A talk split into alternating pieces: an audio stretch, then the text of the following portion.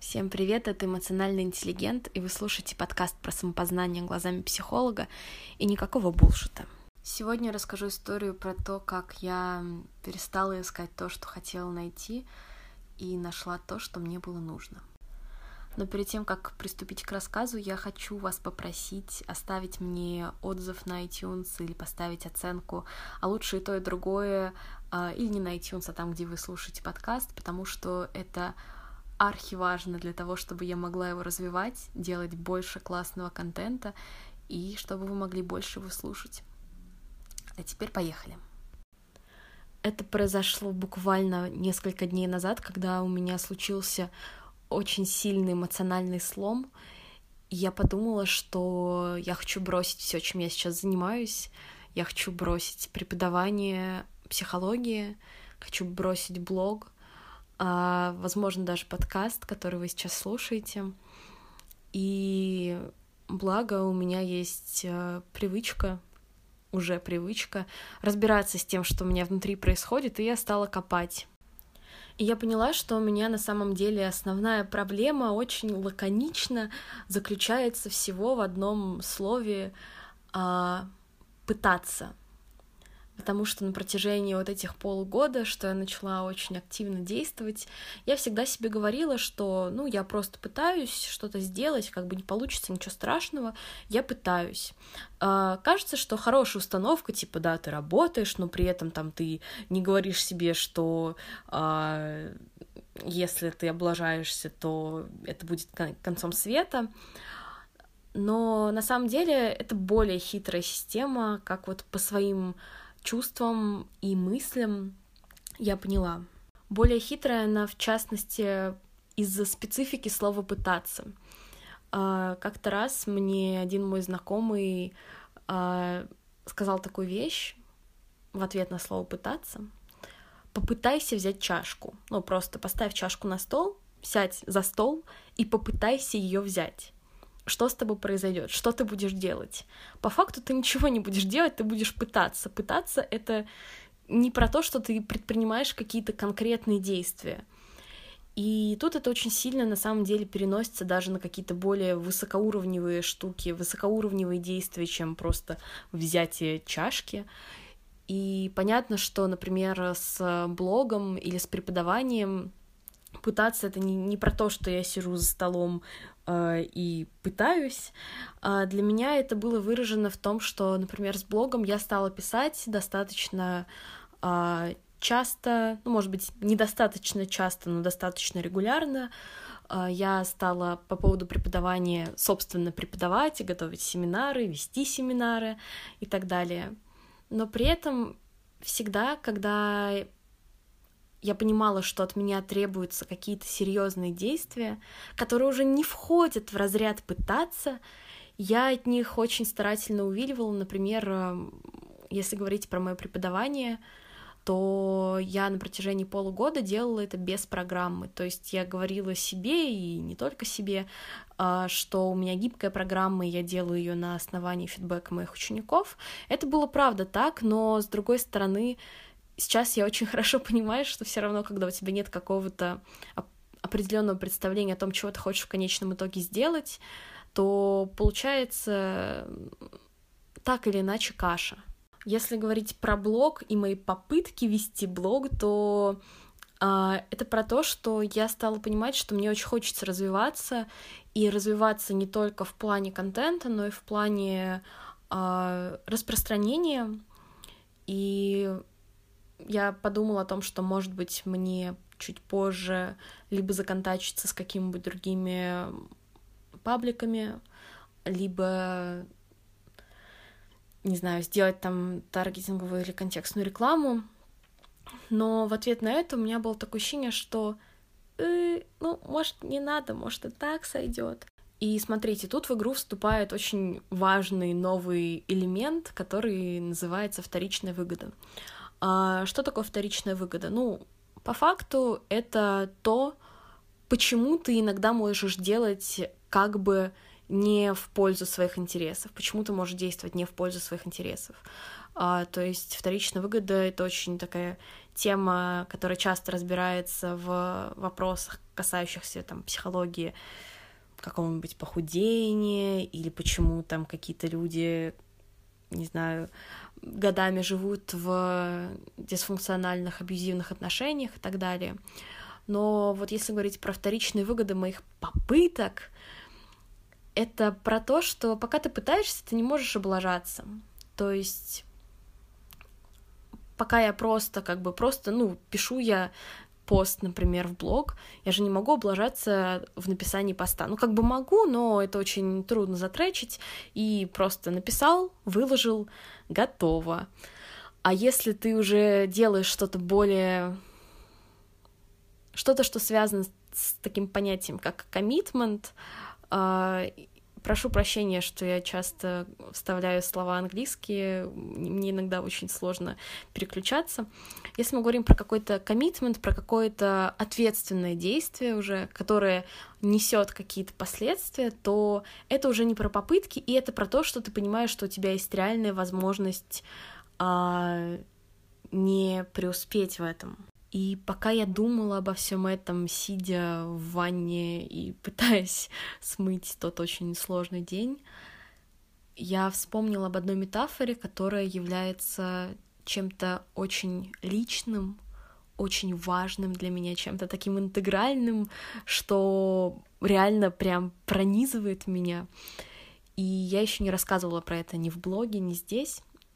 А метафора океана и бассейна с искусственной волной. У тебя возникало когда-нибудь такое ощущение, что мир просто слишком большой, а ты слишком маленький, и что ты не сможешь за свою жизнь попробовать увидеть, прочувствовать все классное, что есть в нем, понять очень многого, и при этом появлялось ли у тебя ощущение какого-то дискомфорта от этой мысли? Я задаю этот вопрос именно так, потому что я очень от многих разных людей в разных ситуациях слышала примерно это. И меня всегда это очень удивляло, потому что для меня вот это ощущение того, что моей жизни не хватит, чтобы увидеть всего, моей жизни не хватит, чтобы увидеть весь мир, это что-то самое вдохновляющее для меня, что-то, что дает мне огромное количество любви и какого-то ресурса и силы. Наверное, это очень сильно я ощущаю именно как силу. И я представляю это как океан, Вообще, маленькая ремарка, у меня очень метафоричное мышление. Я думаю, что в будущем э, будут еще всякие странные метафоры, но я, наверное, сделаю отдельный эпизод про метафоры, потому что это очень круто.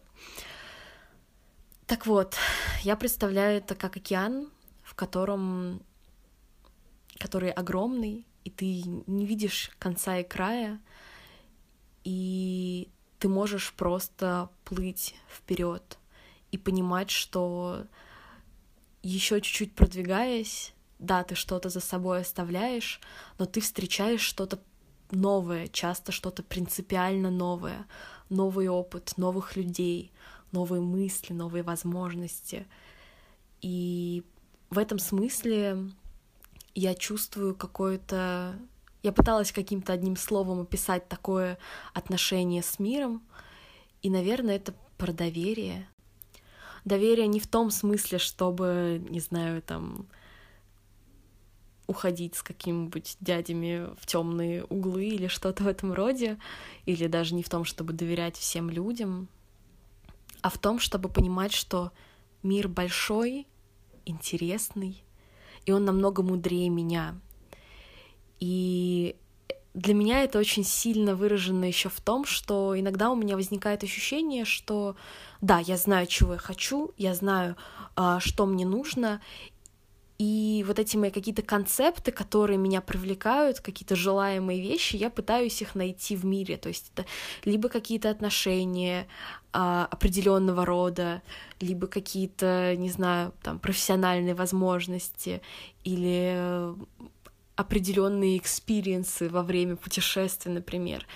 И по факту получается такая картина, что когда я закрываюсь вот в таком вот э, mindset е, у меня появляется ощущение, что, точнее, не ощущение, а получается такая вещь, что я просто иду по миру и пытаюсь очень-очень старательно пытаюсь найти то, что я хочу в нем увидеть, но фишка в том, что когда ты исключительно ищешь то, что ты хочешь увидеть, ты не видишь, что происходит на самом деле вокруг, ты не видишь всей полноты вот этого бесконечного процесса жизни, а, сменяющихся людей, их эмоций, того, какие они разные, какие у них разные жизни, даже несмотря на то, что есть много общего, какой ты разный бываешь. А, ты этого не замечаешь, и тебе кажется, что на самом деле мир ограничен тем, что ты в нем хочешь видеть. То есть ты не концептуализируешь это таким образом, но у тебя появляется какое-то ощущение, что среда, в которой ты живешь, она вообще достаточно скудная, то есть в ней немного немного чего-то нового, немного чего-то э, чего-то такого, что может у тебя мурашки по спине вызвать. Но для меня это оказалось просто из-за того, что я перестала смотреть вокруг.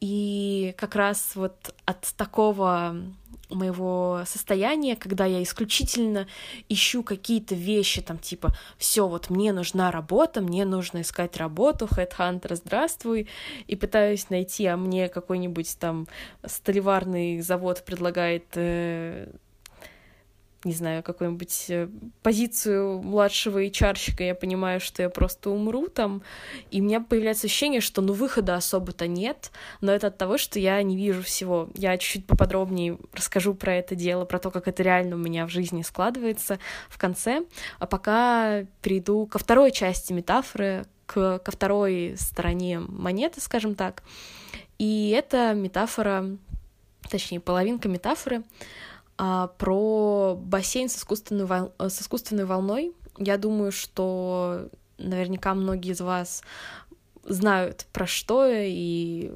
бывали в этой адской штуке. А, это часто бывает в аквапарках, и по сути, то есть это просто как обычный бассейн, но там заход как э, в море, и, собственно, там искусственная волна плещется. Но плещется не только она, и я помню, что с самого детства, с самого первого раза, что я там побывала, во мне плескалось какое-то дикое негодование от того, что это же какой-то просто невероятной степени обман. Люди, это же зачем вы думаете, что это море, если это бассейн, вы что не видите, что это бассейн, он ограниченный, зачем себя обманывать тем, чтобы делать этот дурацкий вход? А, это были мои детские мысли, возможно, они были немного в другой форме, но примерно такое же ощущение у меня осталось и сейчас. И это как раз очень сильно у меня ассоциируется с таким состоянием, когда ты закрываешься в своем восприятии, фокусируясь только на том, что ты ждешь от мира, что ты ждешь, что должно произойти, обязательно должно, и не видишь всего, что происходит вокруг. И у меня лично появляется такое ощущение, что это просто искусственная волна, и на самом деле, что если я поплыву дальше, если я попробую себя в чем-то новом, если, например, я таки решусь э, на то, чтобы э, начать как-то развивать более активно и новыми э, средствами блог или подкаст или что бы то ни было, то я просто ударюсь головой в бортик этого долбанного бассейна.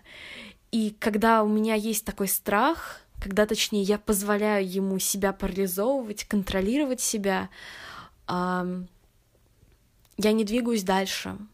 То есть как бы я могу а, поплыть чуть-чуть прямо, чуть-чуть назад, чуть-чуть налево, чуть-чуть направо, но это всегда именно вот это чуть-чуть, и потом обязательно вернуться в изначальную точку, при том, что возвращаясь в, нач... в изначальную точку, а вот это вот решение вернуться, это почти то, что со мной случилось буквально недавно, когда я подумала, что я хочу все бросить. Я это очень хорошо для себя объясняю, обосновываю тем, что нет, кажется, это просто не мое, и мне нужно найти что-то свое. И тут важный момент в том, что иногда это правда так, иногда правда ты начинаешь делать что-то, что тебе на самом деле не близко, не аутентично, и в таком случае бросать все это к чертям, э, это, наверное, хорошая идея, но так бывает не всегда. И понять, э, какая ситуация сейчас происходит, разворачивается, можно по твоим ощущениям, потому что если я действительно вчувствуюсь в то, что со мной происходит, когда я пишу или когда я преподаю, когда я вижу этих людей, когда я рассказываю про что-то новое для них и часто про что-то новое для себя получается, я чувствую себя просто максимально живой. Я думаю, что это очень хороший знак. И вот когда я сидела в ванной, у меня произошел очень важный инсайт. Вообще у меня почему-то важные инсайты происходят в самых странных ситуациях, в самых странных местах. И инсайт заключался в том, что на самом деле это выбор. Жить в бассейне или жить в океане — это выбор. А страх это нормально. Страх того, что если ты поплывешь чуть-чуть дальше, а, зайдешь на ту территорию, в которой ты раньше не бывал, и врежешься головой в бортик, это нормально. Нормально бояться, что у тебя не получится и что ты увидишь стену перед собой. Но вопрос только в том, позволяешь ты этому страху с собой управлять или нет. И самое интересное в том, что а, тут срабатывает такой механизм. Если ты позволяешь этому страху проживать твою жизнь за тебя, скажем так, то ты будешь автоматически укореняться в том, что жизнь — это бассейн, в том, что она ограничена, точнее, жизнь ограничена, но в том, что мир ограниченный, не очень-то интересный и вообще достаточно тусклый. А если ты выбираешь плыть дальше, у тебя может оставаться это ощущение, э, какая-то легкая дрожь от того, что а вдруг я сейчас врежусь и пойму, что это конец э, возможностям. Но если, несмотря на это, ты все равно идешь дальше, то с каждым шагом, с каждым новым для себя полем, неизведанным, ты будешь показывать себе, что нет, it's not all that there is, что есть очень много всего нового и не обязательно классного, но классного в том числе. И эта метафора во мне откликается как разница между контролем и доверием, потому что контроль, э, в частности, это кон- как, как бы контроль мира, это как раз про то, что ты пытаешься в нем находить то, что тебе кажется в нем должно быть. А, а доверие это когда ты понимаешь, что он намного мудрее и больше, и ты просто идешь дальше. И опять обращаясь к конкретной конкретике, а, как у меня сейчас все происходит? Ну, во-первых, я пересмотрела программу на следующий семестр с моим преподаванием, и, как мне кажется, сделала что-то очень классное. И показала себе, что да, я могу взяться за это серьезно и могу написать какой-то цельный продукт. Во-вторых, я решила реально начать развивать и больше вкладываться в блог. И пока что у меня есть несколько возможностей с кооперацией с другими блогами. Об этом будет чуть позже. А, я об этом расскажу. И, собственно, вы сможете это увидеть уже непосредственно в блоге. И еще я решила, наверное, делать рекламу а, где-то месяца через два. У меня немножко потеют ладошки от волнения, когда я об этом думаю, потому что, опять-таки, страх того, что это окажется никому не нужным и вообще, ну, такое, он есть, я боюсь удариться головой. Но при этом я понимаю, что если я просто буду бояться и каждый раз при появлении этого страха возвращаться в исходную точку, я буду чувствовать очень сильную клаустрофобию в своей коже, клаустрофобию в своей жизни, я не выбираю это. И вопрос только в том, что ты выбираешь. На сегодня это все. С вами был эмоциональный интеллигент.